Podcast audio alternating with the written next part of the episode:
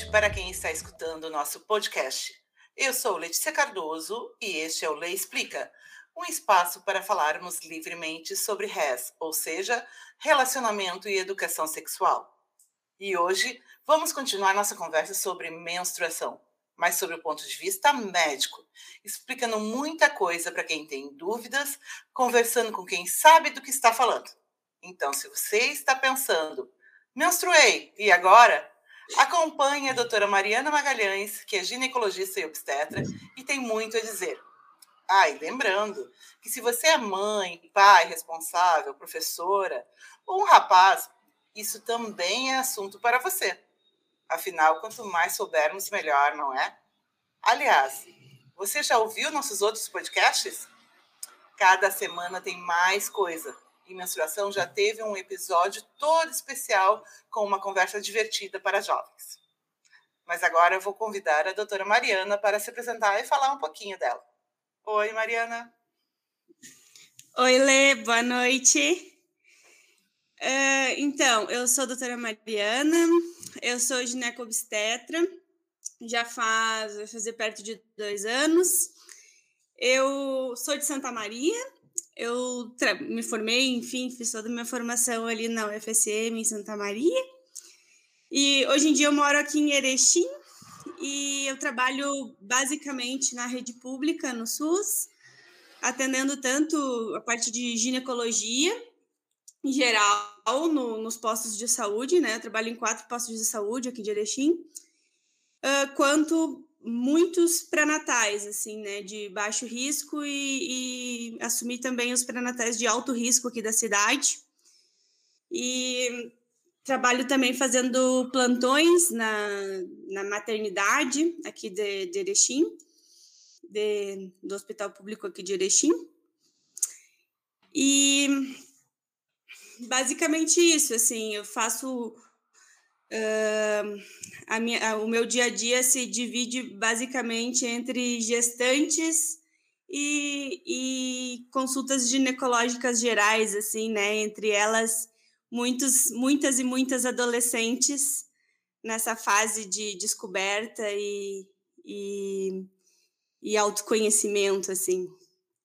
Ótimo, então estamos com a pessoa certa para falar, né? Porque a gente tem tantos assuntos e dúvidas sobre menstruação, né, doutora? Então vamos ter muito que conversar. Eu acho que o primeiro ponto, doutora, é explicar o que, que, exatamente é a menstruação, né? O que, que ela regula, qual é a importância disso, porque a gente convive com ela, as mulheres convivem, mas muitas não sabem e não entendem o que é a importância da menstruação. Tu pode explicar um pouquinho para nós, para nossos ouvintes aí? Então, assim, eu costumo dizer que a menstruação ela tem dois lados, digamos assim, né? Uh, a parte mais técnica mesmo, médica, que é uh, quando naquele mês, naquele ciclo, o útero ele se prepara para receber um embriãozinho, né? Que, que iria se tornar um, um bebê, um fetinho, então ele fica grosso esperando esse embrião a mulher ovula e fica grossa ali o endométrio, que é a camada de, bem de dentro do útero. E aí, quando a gravidez não acontece, dali 14 dias, mais ou menos depois da ovulação, essa camada do útero que estava grossa se descama em formato em sangue para começar tudo de novo e, e esperar que no próximo mês engravide, né? O, o nosso corpo sempre quer que a mulher engravide. Sim. Então, ele está sempre esperando e se, e se preparando para uh, uh, esperar um, um, embriãozinho. E tem uh, também todo um lado mais do lado feminino, assim, de que a gente de força feminina, conectação com a conectividade com a nossa essência, enfim, de parte de ancestralidade, que se perdeu bastante ao longo do tempo. Se, se, a gente for ver, teve algumas. As últimas gerações pegaram aquele nojinho da menstruação, assim, que por elas ninguém menstrua, né? Todo mundo queria tomar anticoncepcional, imagino desde os anos 80 para cá.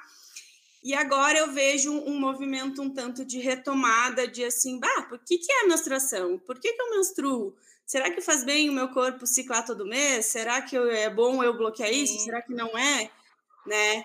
Uh, eu vejo as meninas um pouco mais uh, conectadas com si mesmas, assim, que uh, não é o meu papel aqui falar exatamente sobre isso, mas assim, tem toda aquela parte de, de ciclicidade a ver com, com marés, com luas, etc., que, que, que se diz que, que o nosso corpo também cicla parecido, né? Então tem muitos tipos de medicinas envolvidas, assim, uh, da parte bem técnica seria mais ou menos isso, mas como tem muitas coisas influenciáveis, tanto que eu costumo dizer que um ciclo natural, a gente costuma dizer que é 28 dias, mas dificilmente é exatamente um reloginho, porque qualquer coisa influencia nele, como a gente vai falar ao longo do, Sim. tempo. A gente vai voltar, adorei essa ideia da, das fases da lua, maré, essa questão da, da é. naturalidade, é. mas a gente vai até vamos combinar de fazer um outro debate sobre essa questão do ciclar, né? Do, do ciclo feminino, dessa valorização, desse resgate do nosso corpo, que realmente eu também tenho visto um movimento muito intenso dessa geração nova, uhum. e, da, e, das nossas mesmo, né? De, de estar tá tentando entender mais o seu corpo, que eu acho fantástico. Mas então, assim, achei ótima explicação, acho que está bem dentro para quem precisa conhecer um pouco mais, entender um pouco mais o que acontece com o seu corpo, né? Mas o que, que é a menarca que se fala para as meninas que estão começando, que, que menstruaram pela primeira vez, né? Então, a menarca, ela é nada mais é do que a primeira vez que a menina menstrua, né? Uh, que do ponto de vista médico seria quando ela se tornaria mulher e e apta a, a gerar outra, outra vida, né? É, isso depende muito de um amadurecimento hormonal, principalmente tem todo um eixo bem complexo de, de glândulas, né? Desde da hipófise, que é uma glândula que está dentro da cabeça, que manda os transmissores para os ovários, que manda os transmissores para o útero, que faz a menstruação acontecer. Então, é, é um eixo bem complexo e ele vai amadurecendo ao longo ali da, da, da puberdade, né? A, a, a menarca, ela, a gente, se fosse dar uma, uma idade norte, assim, da média, a gente fala em torno dos 12 anos, né? Não é uma regra nem pensar, isso muda muito de acordo com família, de acordo com a saúde da menina, de acordo com até assim peso. Eu ia falar a hum. questão de nutrição, alimentação também interfere nisso. Bastante, cedo, genética, várias coisas interferem bastante, assim. Até assim, a luz interfere, tem alguns graus de interferência, então quem mora em clima quente tende a menstruar antes, tem várias interferências, né? Uh, tem um mito que acontece muito que, é, que as pessoas gostam de dizer que hoje em dia as meninas estão menstruando mais cedo, né? É, é, é, o que a gente ouve muito. É, não, a gente não encontra nenhuma resposta, nenhuma confirmação médica disso, assim, sempre teve, continua tendo meninas que menstruam muito tarde, menstruam, outras que menstruam muito cedo, talvez hoje tenha se falado mais disso e por isso que fique um Pode pouco ser. mais evidente, assim, né? É, quanto à época, o que a gente sabe é que tem uma sequência de acontecimentos, né? Que, que acontecem antes da menstruação. Em torno de dois anos antes da menstruação, geralmente acontece uma, um início de mudança do corpo da menina. Uh, geralmente a primeira coisa que acontece em torno de dois anos, isso tudo falando muito em média, assim, né? Em torno de uns dois anos antes da menstruação, acontece uh, a telarca, que é o início dos botõezinhos de mama.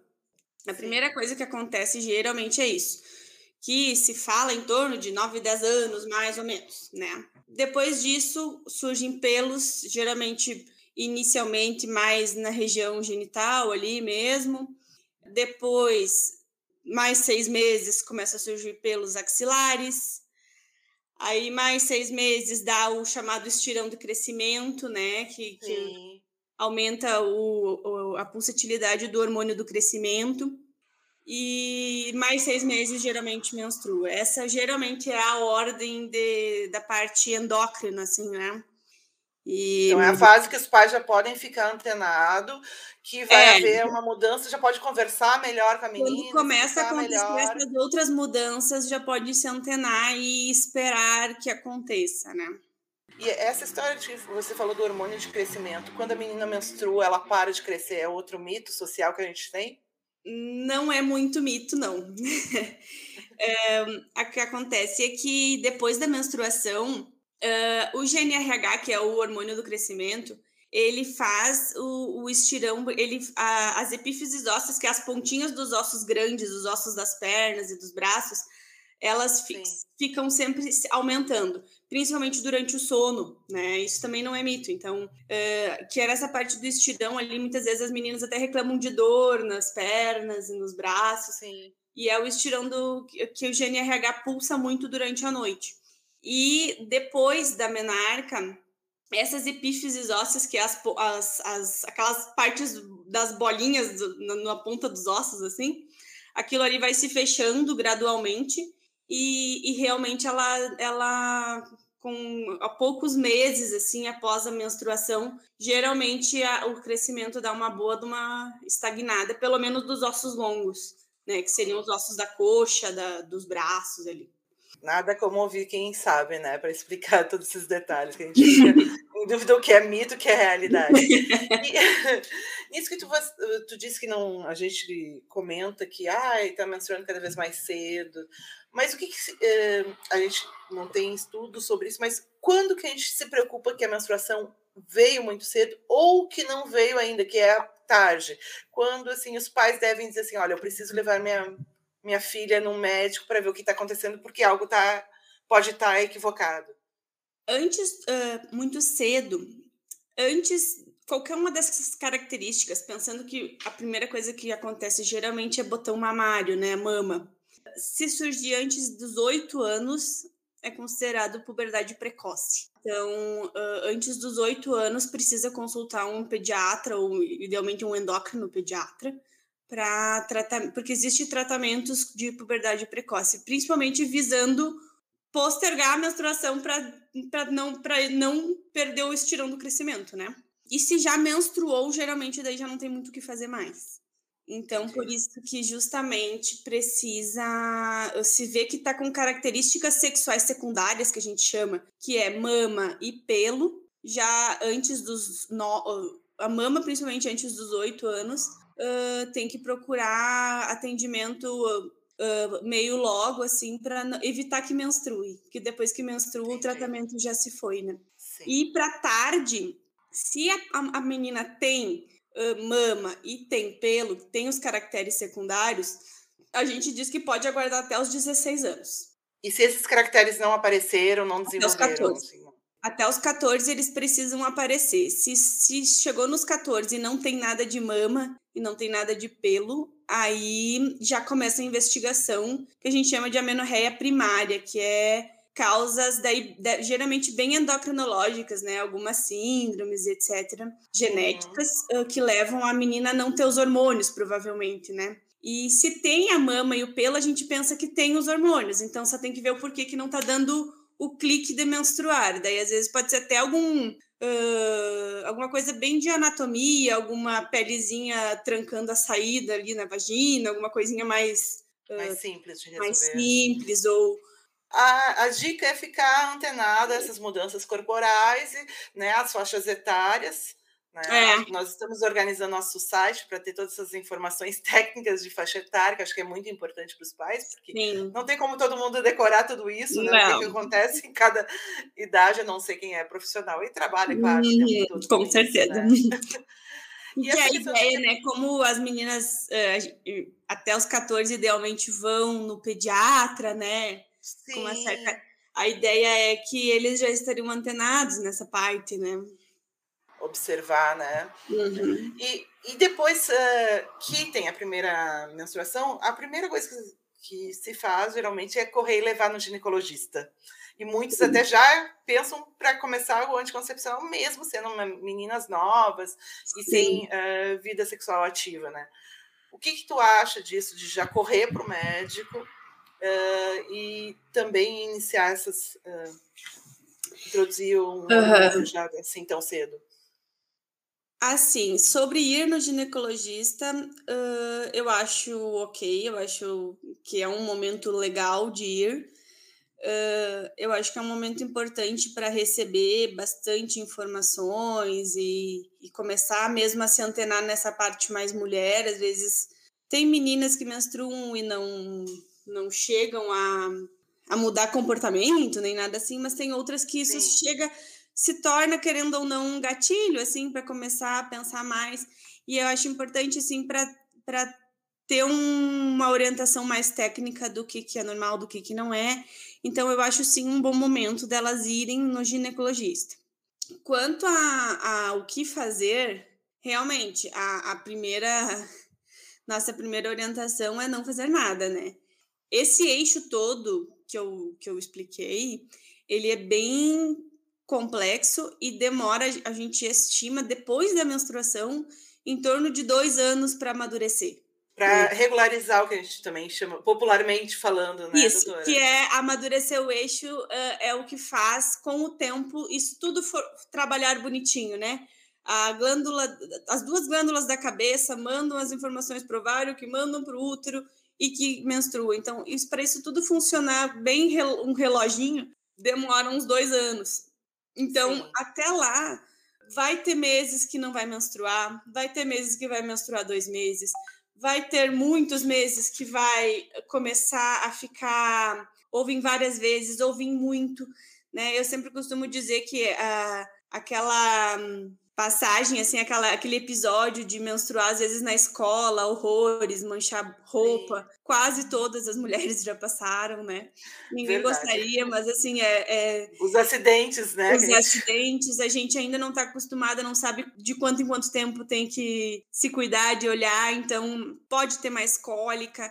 E, e hoje em dia, a primeira orientação que eu tento dar é que existem medicações e, e outras técnicas para gente tentar postergar um pouquinho o uso de hormônios, né? Enfim, que, que assim, se quiser, pode, pode usar, mas não precisa. Principalmente o que é, às vezes é difícil de convencer as mães e os pais, ou, enfim, acompanhantes, é que não precisa investigar, né? Sim, porque a maioria quer tomar até para regular. Não, doutora, vamos dar, né, onde para regular, né? Ou quer fazer vários exames para ver o porquê que tem tanta cólica, o porquê que menstrua desregulado, né? E, e eu digo, não, eu juro para vocês que isso é normal, né? Só tem que ter paciência. Sim. É, as meninas que até a gente conversou no podcast anterior, né, sobre menstruação, elas falaram que elas tiveram a primeira a menarca e levou seis meses para vir a, a, a segunda. segunda. E depois, Sim. claro, também demorou para regular. Né? Então, quer dizer, realmente é bem normal e tem toda essa, essa parte de corpo e dores, né? E Sim. eles questionam, assim, quando vão na primeira consulta contigo, por que, que a menstruação é diferente, os cheiros, cores, espessuras. Vocês, como profissionais, explicam essas mudanças? Ou é a gente vai aprendendo na ciclagem mesmo? Tu sabe que eu, eu li ali eu, no, no, no, que tu, no roteirinho e até fiquei pensando. Não costuma ser uma coisa que eu sou muito questionada, sabe? Sobre uh, a uhum. textura e cheiro. Eu, eu acho que cada mulher acaba sendo tão acostumada com a sua que nem pensa muito Sim. o que, que é normal e o que, que não é, assim, né? A não ser quando a si mesma sai do seu padrão, né? Mas sim, tem várias variações, né? No início, no fim, pode ser aquele sangue mais escuro, mais marrom. Uma coisa, a única coisa que, que isso é bem bastante falado é quando sai coagulinhos junto, né? O pessoal, às vezes, as meninas ficam muito assustadas, uh, mas isso é bem normal, pode sair sim. Pedacinhos, como se fossem coágulos, né? Parecem uns fígadozinhos, elas dizem, né? São é só uns pedacinhos um pouquinho maiores de, de ali do endométrio que se desprendeu. Não chega a ser, não é um problema, a não ser que saiam coágulos enormes, né? Ou, mas daí já seria a própria pessoa vai ver que daí é um sangramento muito maior do que uma menstruação, né? É, volta naquele ponto que a gente estava falando, né? Da mulher se conhecer, entender o seu corpo Sim. e ver que, ó, isso não é, não é o meu normal, eu não tenho esse tipo de é. menstruação normalmente. Sobre cheiro, Lê, é uma coisa muito interessante que Na verdade, o sangue menstrual não tem cheiro, né? Ele tem um cheiro de sangue no máximo, que não é um cheiro forte. Uhum. Uh, o cheiro menstrual ele dá aquele cheiro que, que a gente conhece quando reage com algodão, né? Depois a gente vai falar dos, dos métodos, né? Mas, por Sim. exemplo, quem usa o coletor menstrual sabe que não tem cheiro absolutamente nenhum. Como a gente teve a primeira conversa com os jovens, a gente montou um roteiro de acordo com o que eles conversaram e, e coisas até mesmo que surgiram antes e depois, para a gente poder dar uma esclarecida melhor, né? Uhum. Muitos pontos depois vieram também de outras pessoas nos mandando perguntas. Uhum. E até nisso, uma das coisas que se comentou dentro desse podcast, que a gente colocou aqui também, é a questão da herança menstrual, né? Uhum. É, a menina uh, menstrua mais ou menos a mesma idade da mãe, né? E tem mais ou menos o mesmo padrão, ou seja, se a mãe tem muita cólica, muita dor de cabeça, a avó. Então, a importância de saber isso. Isso é real, doutora? É. Também não é uma regra, não é uma sentença, né? Claro porque tem muitas coisas, uh, até de estilo de vida, que, que, que influenciam nisso. Uh, muita coisa de estilo de vida influencia, mas sim tem a ver, tem uma tendência a seguir um certo padrão, mais até do que em idade de menarca, eu diria, do que em idade de menopausa. Isso, uh, a idade de que vai parar de menstruar é uma coisa que a gente avalia muito a mãe, que é bem uhum bem semelhante, geralmente, assim. E padrão de fluxo, geralmente, também. Algumas doenças, né, relacionadas a, tipo, a, como endometriose, que é uma doença que dá muita cólica, também pode ter um fator genético. Então, às vezes, a mãe tem muita cólica, a filha também. Na verdade, as duas tinham endometriose, não, às vezes não sabiam, né? Isso reforça a importância né, das mães uh, conversarem, né, avós, cuidadoras, uhum. passarem as suas vivências, as suas experiências, né, sem assustar as meninas jovens que ainda não menstruaram, até as que já menstruam, mas ainda estão aprendendo a lidar e compreender seu corpo, passar essa experiência, Sim. essa vivência, para essa troca de informações, né, pode ser até um momento de elo, de divisão, né, de partilha entre, de intimidade entre mãe e filha, né? É, é, agora eu, eu, até lembrei de uma outra coisa que nós estávamos falando sobre a, as consultas médicas, a consulta da ginecológica ali, né, da, das adolescentes, Sim. tem uma coisa importante a falar sobre isso, que é que as adolescentes idealmente vão sozinhas na consulta. Assim, pode ter acompanhante, é óbvio, mas elas Uh, eu vejo muito assim, ah, ela é menor de idade, eu tenho que entrar junto, né? Tem uma é. idade, que, até uma idade que a mãe pode acompanhar, depois a adolescente Sim. pode escolher, né? Se pode, pode escolher, não precisa, não e ela está totalmente uh, respaldada, né? O, o Estatuto da Criança e do Adolescente fala que ela tem completo direito a sigilo médico. Então, assim, isso é importante as adolescentes que estão nos ouvindo saberem, né?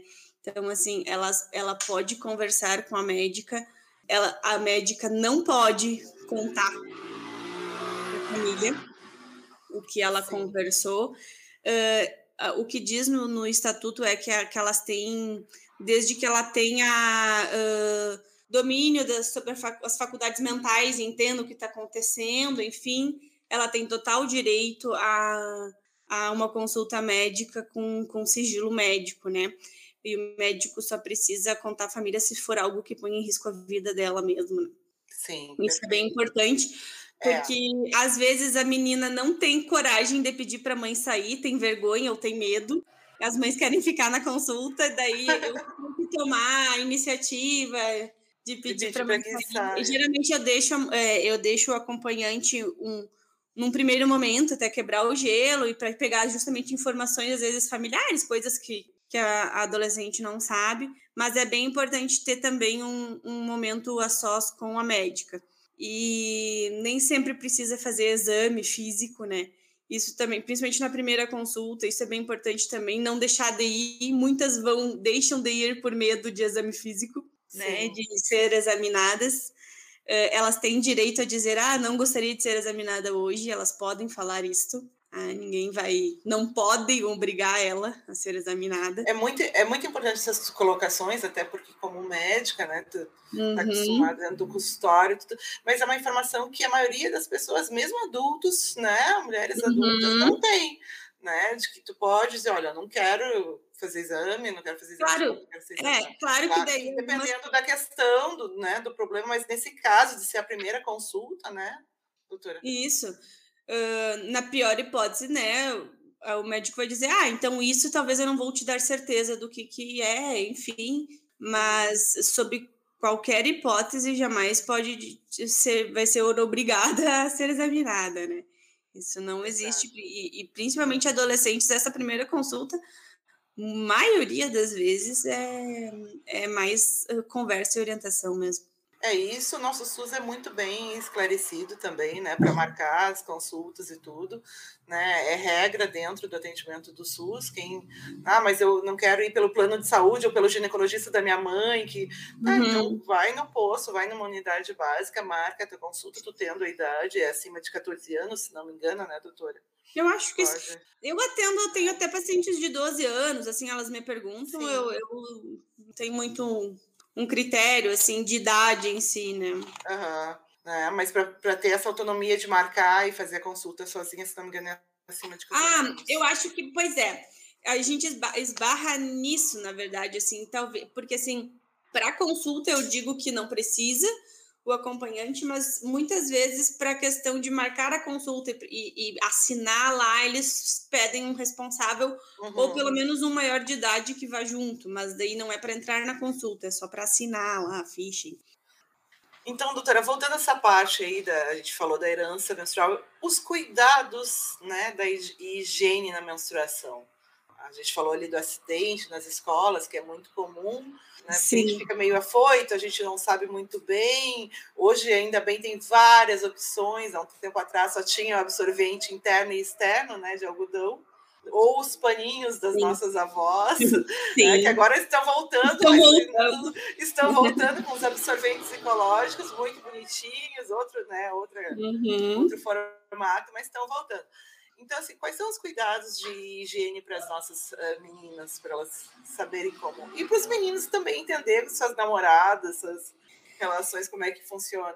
Cuidados, assim, da parte de saúde ginecológica, na verdade, não vai mudar muito, assim, vai depender muito do quanto a, menina se sente confortável ou não, e do, do fluxo de cada uma também, né? Do tipo de de dispositivo que ela vai querer usar, né, para coletar aquele sangue. O que precisa saber é que assim que a gente fica a, a vagina ela fica mais ácida nesse, nessa, nesse período, né? Então, geralmente a, a, a vagina é um, um, ambiente ali que ele é básico, né? Ele é o, o contrário de ácido. Então, quando fica menstruada, na verdade ela é mais para neutro, assim, e aí quando menstrua ela fica bem ácida por causa do sangue. E aí Uh, acontece muito assim, por exemplo, coceira, uma sensação de irritabilidade mais fácil, né? Às vezes até pensam, acham que tem candidíase e não é, é só a acidez da vagina. Então, cuidar assim para usar sabonetes mais neutros. Eu oriento sempre, né? Mas principalmente nesse período, não usar uh, sabonete, aqueles sabonetes íntimos que tem, né? Eles acabam tirando bastante as defesas da vagina junto. Então, usar sabonetes neutros, assim, de glicerina, tem não lavar lá dentro. Também... É isso que eu ia dizer. Tem menina que também acha que tem que tomar banho, lavar lá dentro, ou que toda troca de absorvente tem que estar se lavando. É. Não precisa. Não precisa. Isso, né, não, e, e nunca. A ducha vaginal é uma coisa que a gente completamente hoje em dia fala que não é para fazer, né? Por hipótese alguma. É, a gente só atrapalha lavando lá dentro, porque a gente acaba tirando as células de defesa junto, desequilibra a flora vaginal, e aí que começa a ser aquele ciclo infinito que muitas meninas têm de corrimento, e é, um mês é coceira, no outro mês é corrimento com cheiro, e assim vão, né? Sim. Isso é desequilíbrio de flora. Então, quanto menos mexer dentro, melhor. Lava por fora, tira ali o odor, a, a parte de, de sangue mesmo, assim e durante o dia, nas trocas, não precisa tomar banho nem se lavar cada vez, né? Ok. E o tipo de absorvente, como tu diz, é uma questão de opção de cada um, né? Sim. De, até o... questão social também, né? De poder aquisitivo. Bastante. Hoje, ideológico, com a questão dos absorventes, né? Também ecológicos. Sim. O absorvente externo ainda é o mais usado, né? É o mais de fácil acesso, talvez. Uh, mais uhum. barato, eu diria, de forma bem. Né? Porque se for analisar, não é tanto, mas uh, é o mais usado. Ele é simples de usar, né? Só que, como eu disse antes, ele tem a, a parte de propiciar essa parte de cheiro um pouco mais, em função do sangue reagir com algodão. Uh, o interno também, né? A mesma coisa. Eles têm uma tendência um pouquinho maior a dar alergias e, e sensações de ardência, coceira, assim, né? Principalmente meninas que ficam menstruadas muitos e muitos dias, né? Quando é aquela um, dois dias, uh, não tem problema mas muitos e muitos dias uh, ali a parte da vulva, que é a parte de fora da vagina, pode até se machucar, né? Então uh, tem que cuidar bastante o, o, o tipo e, e, se tu se adapta ou não a esse tipo de método, né? E aproveito o gancho para dizer que justamente por isso Uh, da ponto de vista médico, não se deve usar aqueles protetorzinhos diários, né? Os absorventinhos pequenos que tem meninas que usam o mês inteiro. Não Ainda é legal. perfumezinho, né? Ainda tem uns com perfumezinho. Né? Ah, é. Sobre perfume, daí daria outro podcast, né? Que é, querem que a vagina tenha cheiro de flores do campo em vez de vagina. Ah, sim. sempre. A gente sempre tem que ser, né? Toda formatada e bonitinha. Vai ter cheiro de flor do campo. É. é. E uh, outra pergunta sempre que aparece com a relação eh, quando a gente está menstruada é a questão. Pode Sim. transar menstruada, doutora? Pode. Não tem nenhum tipo de impedimento médico, tá? No caso de, de relações uh, com penetração, inclusive, se torna mais fácil, assim, porque aumenta a lubrificação por ter um líquido ali, né? É muito mais um estigma social e um estigma assim de, de pessoal da, de quem, quem tem ou não a relação assim. Mas não tem um ponto de vista assim ah deveria evitar por isso e por isso não. Por outro lado não se pode achar que isso é é um, uma brecha para não se cuidar né? Exato. No primeiro dia da menstruação em teoria um novo ciclo já se iniciou.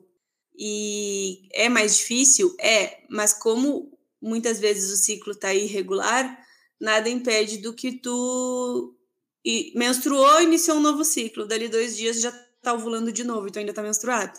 Então Sim. pode engravidar. A gente tem casos até de mulheres que já estão grávidas, dois dias depois engravidam de novo, né? Com um novo óvulo. Então, assim, o corpo da mulher muitas vezes é um mistério, né, doutora? É um mistério. Tudo influencia na gente, né? Sim. E outra coisa, tu falou de não podemos deixar de nos cuidar, é também com relação a ISTs, né? Camisinha. Ah, isso é um, outra coisa importante, bom que tu falou, porque por outro lado, o sangue acaba aumentando a transmissão de qualquer oh. doença, tá? Então, assim, uh, ele é um vetor, a gente sabe disso, ele é um, um meio de transmissão fácil, né? O fato de ter sangue ali se a pessoa Sim. tem qualquer uh, IST, acaba sendo mais transmissível no momento de ter relação com menstruação, isso sim. Então, sempre prevenção, tanto no relacionamento hétero, uh, como né, qualquer outra forma, tem que ter sempre cuidado, né? Uhum. Para prevenção. Aliás, outra hora nós vamos conversar. Já me fizeram perguntas sobre prevenção de sexo lésbico tá? Sim. Nós vamos falar, porque vamos é falar um problema. de vamos... É, né? é um problema. Sempre se a nossa sociedade heteronormativa, né? Sim. Esquece de, de outras Sim. orientações e outras formas de relacionamentos. Voltando nas questões da TPM, doutora. Todas as mulheres sofrem de TPM. Eu fui ler os materiais, e vi 150 uh, sintomas cadastrados de TPM num estudo americano. Eu fiquei, gente. Pode ser qualquer coisa, né? Pode ser qualquer coisa daqui a pouco, né? É. Justamente por isso que dá aval para as pessoas, qualquer coisa que a mulher já fala um pouco mais alto, já dizem, né? Ah, tá de TPM. Exato, exato. E deu uma brecha para o machismo aí, né? Então, sim, a TPM ela é muito multi, assim, pode ser bem ampla. Não é uma regra, não é uma coisa muito mensurável, assim, não tem meninas que não têm, tem outras que têm alguns sintomas que nem relacionam muito a TPM, por isso que entra esses, uh, que é interessante esses aplicativos que a gente tem agora, né, que controla ciclo, porque tu consegue botar alguns sintomas ali que tu pensa, ah, mas mês passado eu tive isso essa época também, né, ou, por exemplo, uma, uma dor no peito diferente, Dor de cabeça pode ser bastante também. Uh, a própria cólica, que é mais comum, né? Sem contar Cansaço. a parte mais emocional, né? Cansaço também. Cansaço, né? sensação de. Muito, né? É, quando vai para aquela parte que eu falei no início da, de Sagrado Feminino, etc., é como se fosse uma lua minguante, assim, né? Então, tu tem vontade de ficar mais recolhidinha, quietinha, uh, ser, ser cuidando, é uma, uma, fica mais retirada um pouco, assim, né?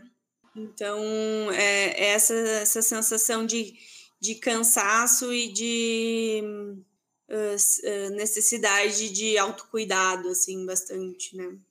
É, elas comentaram muito no outro, na outra conversa a questão de ou de ficar mais realmente, como tu falou, introspectivas, né? Uhum. Ou carentes, né? Sentindo de afeto, de carência. É. Na verdade, é a sensação de, de querer atenção, mas ao mesmo tempo tu não quer muito alguém ali, né? Tu só quer saber que é amada. Justamente porque vem essa, aquela insegurança emocional, assim, instabilidade. E isso é extremamente comum, né? Extremamente comum. Tem alguns alguns meios assim, né? Eu costumo dar alguns até alguns fitoterápicos, algumas coisas assim que ajudam um pouco nisso, mas um pouco também a gente precisa entender, faz parte de entender a nossa necessidade, isso assim. Claro que tem, tem vezes que é patológico, né? Tem vezes que é doença. A, é a menina não, não pode parar no pronto-socorro por cólica todos os meses, né? Exato, eu ia te perguntar isso, assim, ó, ah, eu tenho um, um tipo de TPM, né? Aí daí um mês, uh, de repente mudou tudo, sabe? Veio uma cólica muito forte, eu não sou acostumada a ter cólica, no, no outro mês de novo, tem que acender o alerta aí, não claro. Tanto quando muda de uma hora para outra o padrão, quanto quando são coisas assim, tu pode, isso que é importante a gente conversar entre nós, né? Tipo, quando tu vê que é uma coisa fora da, do padrão de outras mulheres. Por exemplo, ah, fico de cama vários dias por cólica, né? Às vezes tem meninas que dizem, ah, eu quase todos os meses vou no plantão porque eu tô sangrando demais, né? Ou, ou para fazer remédio para dor de cabeça, eu preciso me encher de analgésico. Não, Não é normal isso. Vamos ver, né? Sim não é tem um tem um ponto assim tu não tu, tu se sentir diferente tu se sentir com, a, com um humor estranho tudo bem mas tu não pode ser uma coisa que atrapalhe tua vida né que, que seja uma coisa que, que faça tu parar de viver por exemplo assim né de um bom padrão por exemplo é se tu não consegue ir para a escola ou não consegue ir trabalhar né não isso não é normal Sim, uma uma coisa é a gente saber que vai ficar um pouco mais cansada, né? Eu acho que a anemia também pode dar durante a. Pois então. Pode aumentar. É muito difícil, muito raro. Porque, a não ser que seja uma hemorragia muito grande, assim. Primeiro, porque nos absorventes a gente tem uma mensuração bem errada da quantidade de sangue, né? Um absorvente cheio, na verdade, é um tantinho assim de sangue.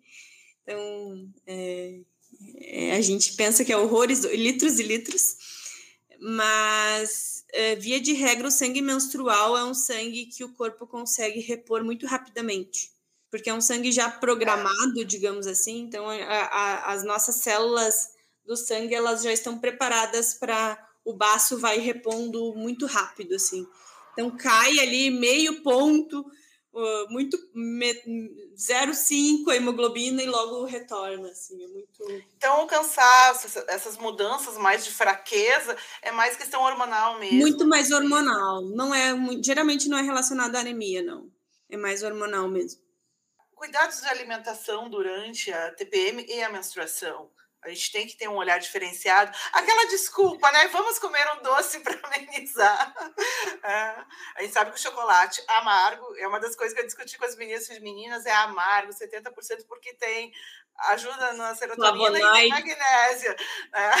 e outros, outros benefícios. Mas é. a maioria gosta do doce e outras coisas. O que, que, que ajuda durante esse período de TPM? Sabe que a... eu, inclusive, fico muito comilona, assim, é nem, nem todo mundo é por doce, né? Assim, uh, mas hábito alimentar muda bastante na TPM. A melhor opção é tentar manter mais saudável, assim, né? O doce, claro que dá vontade, mas essa parte com flavonoides ou com uh, antioxidantes ajudam a não dar cólica muita, né? Principalmente doce, apesar de, de ser o que dá vontade, ele uh, predispõe a parte de assim coceira, candidíase, a acidez vaginal ali que a gente falou, né? Então, essa parte pode piorar, por isso que entra os 70%, tentar manter muita hidratação para justamente melhorar a parte de que tu se tu vai perder sangue, né? Outra coisa que também não dá vontade de fazer, mas que ajuda é caminhada, né? Exercício físico, tu mexendo, tu diminui ali a liberação da, das prostaglandinas, que são a, os, os, os transmissores que fazem da dor. Então... Será que é isso que as propagandas de absorvente tentam transmitir? Porque a gente comentou que todo mundo feliz, rindo, as mulheres pulando, dançando, fazendo é. acrobacias, né? Que não é bem a realidade. Não, acho que não. Né? Nem de longe. A gente não quer transformar em monstro a menstruação, né? Mas a gente tem uma é um pouco mais de cuidado e atenção da mulher, né? De se olhar também, né? Se dar atenção e perceber suas necessidades, né, doutora? Sim, com certeza. A gente tem essa parte de transformar em monstro exatamente isso, né? Eu vejo que uh, as mulheres são bem divididas, assim, né? Tem umas que. A, a, na verdade, eu diria que a maioria gosta de menstruar todo mês. Não sei se por uma sensação de renovação, de. Eu, eu tenho essa sensação, assim, de renovação, de. Eu não sei, tem muitas que se sentem mais seguras, principalmente algumas que usam alguns métodos anticoncepcionais, mais comportamentais, enfim, mas gostam de menstruar todo mês. E tem outras que têm pavor, que não quer que por elas nunca mais menstruavam, né? E isso é bastante cultural, assim. Acho que tem muito a ver com nojo, né? Nojo, muito com né? nojo. Que a gente falou com conhecimento, sangue, né? É, então, assim, o próprio método, por exemplo, o absorvente interno ou o coletor menstrual, que são métodos que precisam um certo, tu precisa ter um certo conforto em colocar a mão dentro da vagina, tu tem que estar à vontade para se tocar tem mulheres que foram criadas, uh, que, que tem toda uma educação e que, que é errado, que não pode, e que tem muito tabu com relação a se tocar. Então, automaticamente, na idade adulta, elas vão ter bastante resistência nesses métodos, né? Não Sim. vão achar nojento, não vão gostar, porque tem isso bem intrínseco, assim, bem enraizado que, que é errado ou que, que é nojento, né? E o que a gente está tentando hoje em dia já trazer de volta é que não é que é nojento, é uma coisa absolutamente natural, que faz parte da gente, né? A gente não, não deveria ter nojo de uma parte nossa, né? Tá no nosso corpo, convive ali uma vez por mês, tá dizendo oi, estou aqui, vamos ser amigos. Mais é exatamente isso. Temos que ter uma relação mais natural com o nosso corpo e com a menstruação, né? É. A ideia desse programa foi justamente isso, desmistificar toda essa, esse nojo, esse distanciamento do corpo, de entender Sim. que a menstruação é algo natural e que a gente precisa, faz parte do nosso. Faz bem, né? que isso é outra coisa que eu, que eu vejo muito em consultório, assim, que não, se a pessoa não usa nenhum hormônio, ela, ela faz bem, ela precisa, se claro, menstruar a mulher, né? Uh, não pode, por exemplo, lá ao longo da vida, inclusive, uh, ah, estou há seis meses sem menstruar. Não, não pode, a gente tem que investigar o porquê que isso não está acontecendo. Por outro lado, todos os métodos hormonais anticoncepcionais bloqueiam a ovulação, então não menstrua. Não faz diferença fazer aquela pausinha ali, menstruar todo mês, ou não fazer, ou usar um contínuo e, e não menstruar. Como tu não ovula, tu não cria essa camadinha dentro do útero, porque tem muitas meninas que têm medo de usar, por exemplo, um anticoncepcional contínuo, achando que vai fazer falta aquela menstruação todo mês, ou que aquele sangue vai acumular em algum lugar. Não, isso não existe, porque ele não se forma, né? Entendi. Justamente o hormônio faz com que com que a gente não ovule, então não, não tira, ele, ele nem se forma essa camada que viria a descamar, né? Ele hum. mexe com todos os hormônios para evitar que ela surja, né? Ela, ele é. interfere é, no nosso corpo. O, o meio como os anticoncepcionais agem é evitando ovulação, né? Certo, doutora, muito importante. Uma outra dúvida que eu estava lembrando agora, a gente estava falando dos uh, absorventes e tudo. Meninas, que a gente falou de MENAC e tudo, meninas jovens, virgens, podem usar o uh, absorvente interno e o coletor? Então, via de regra, a resposta é sim, tá? Porque o ímen, ele, ao contrário do que bastante gente pensa, ele não é Primeiro que virgem é uma coisa um tanto. Um, técnica, o que né? é virgem, né? é, é quem tem ímã Conceitual e técnica, né? É, exato. Né? E se alguém fez sexo oral, então ainda é virgem, tipo, né? Enfim, mas quem tem o ímã íntegro, que às vezes pode Sim. ser, inclusive, uma, uma lésbica que passa a vida inteira sem ter relação com penetração, mas que, tem, que é sexualmente ativa e tem ímã íntegro. E Exato. isso é um erro também que muitas vezes é, são considerados como se fossem virgens, mas podem ter uma IST, né? Mas uh, quem tem ímen íntegro, o ímen ele é uma membraninha, digamos que ao redor da entradinha da vagina, ele só deixa a entrada menorzinha, ele não recobre, não fecha, né? senão não menstruaria. Ou seja, tem uma aberturinha ali, mínima, Ele tem uma abertura no meio. Uh, ele só. E é uma casquinha muito fina. A, a pele do ímen ele é semelhante àquela pelezinha que fica quando corta um maracujá, assim. Porque é uma pelezinha veludada, bem fininha, assim. É como aquilo ali, que é o que rompe numa relação, né?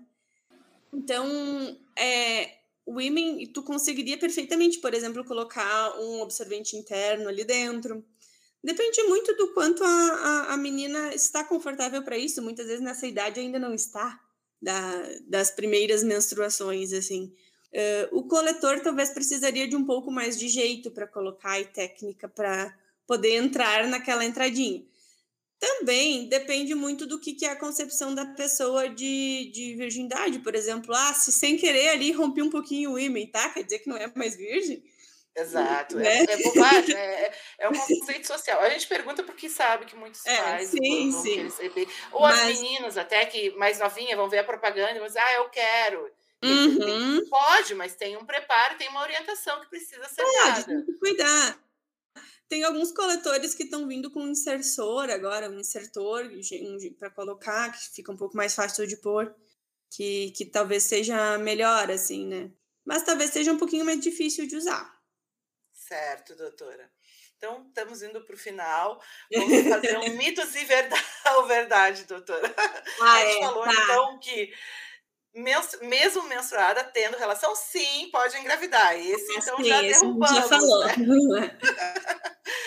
E essa história de que as mulheres que convivem juntas, né, uma família, né, grupo de que moram, amigas que moram juntas, que elas ciclam juntas, né? Quando vê, tá todo, é. todo mundo menstruada no mesmo período. É verdade ou é mito, doutora? Pode acontecer, mas não é tão comum quanto se pensa. O que acontece é que às vezes acaba regulando os, os estilos de vida, né? São estilos de vida parecidos, são dietas parecidas, acabam que os hormônios são parecidos. E aí, se as duas têm mais ou menos a mesma tendência genética de ciclar de 28 em 28 dias, por exemplo, vai acontecer. Mas se a, se a tendência da, de uma ou de outra é, é ter um ciclo mais longo, ou tem alguma, algum estilo de vida diferente, não vai acontecer, não é uma regra, não. Perfeito. É, a outra era essa questão se o estresse, a alimentação, tudo interfere na, na menstruação e na, no ciclo. Sim, interfere. Mas... Estresse pode aumentar de vir antes ou vir escapes no meio, né? Borrinhas, ou vir depois, atrasar, altera bastante. Quem faz muito, muito, muito exercício físico, tipo a nível de atleta, às vezes fica ciclos bem mais espaçados, assim como distúrbios alimentares também podem deixar quem tem eh, anorexia, bulimia, interfere muito na menstruação. Sim, a parte bloqueia todo aquele eixo hormonal ali acaba não menstruando. E, e alimentação bastante também para mais ou para menos. Quem tem mais obesidade, sobrepeso, tende a, a ter um pouco mais de irregularidade menstrual também, por ter predisposição de algumas doenças endocrinológicas que, que desregulam. Então, muita coisa influencia. Perfeito, doutora. Então, doutora Mariana, gostaria de deixar uma mensagem para as nossas jovens, para os responsáveis, né, que estão uh, vendo suas crianças crescendo eu não vou é... dizer virando mocinhas, porque eu sou contra não. essa terminologia. São, são sobre um, algo natural que todas nós passamos, né? Sim. Então, estão vendo suas uh, meninas evoluírem, crescerem, é. né, para vir a se tornarem mulheres plenas mais adiante. Alguma mensagem é. para Eu gostaria de dizer assim que eu estou bastante orgulhosa dessa geração que está vindo. Assim, eu acho que é uma geração que tem muito respeito por si próprias eu acho que elas uh, aprenderam a gostarem de si, a se cuidarem de uma forma que talvez outras gerações não, não aprenderam.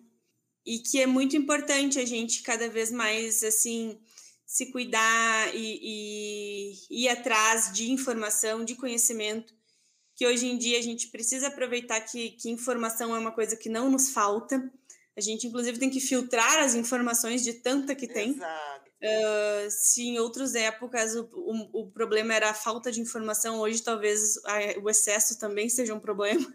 Infodemia, então, chamamos. E é muito importante a gente se cuidar, dizer que o cuidado ginecológico, a, a gente não, ninguém está aqui para julgá-las nem ensiná-las o que fazer. A gente só está aqui para orientação, para ensinar como o que, que pode, o que, que o que, que pode acontecer, como que pode acontecer. Não existe uma regra de você tem que ter tal idade para acontecer isso isso para fazer tal e tal coisa. A gente está aqui para ensiná-las a se cuidar, passar por essa fase linda da, com saúde, com o menor sofrimento possível de com coisas que muitas vezes não precisa sofrer, que é só uh, conseguir lidar melhor, né? Exato. Doutora, muito obrigada, muito obrigada pela participação. Né? Já Mas, vou avisando que ela é nossa convidada oficial, né? Entrada vontade aqui no Lei Explica. A gente sempre precisa ouvir quem tem a formação técnica para complementar nossos debates, né? Por Sim. isso que eu, como educadora sexual, vou sempre buscar as pessoas capacitadas para conversar com a gente aqui. Hoje eu aprendi muito. Né? Acho que foi muito bom para todos que estão ouvindo. É sempre uma troca importante de é. todos nós, né? Eu gostei e muito. Obrigada também. pela participação. Que bom. Nós vamos voltar naquele é outro assunto. É um prazer para mim dividir informação. Eu acho muito importante isso. E acho o teu trabalho uma coisa muito legal a ser feita aqui pelos nossos jovens. Pode Obrigada. contar comigo como parceira. Obrigada, vou sim. Doutora, deixa seu Insta aí para nós, para quem ah, quiser é. conhecer seu trabalho, acompanhar. Ela coloca ali quando vem os nossos bebês lindos, quando estão nascendo, né? É, arroba... também, principalmente para as mamães. Tá, é arroba gine.maga. Perfeito, doutora. Então, siga lá junto com o Lei Explica para ter todas as novidades, acompanhar tudo. Tá? E nós estamos encerrando por aqui. Obrigada a você que nos escutou e não esqueça de novo de nos seguir nas redes sociais, sempre com arroba Lei Explica. Curta, comente e mande suas sugestões e perguntas. Ai, não esquece, ouça nossos outros podcasts. Super beijos e até outra conversa deliciosa para vocês.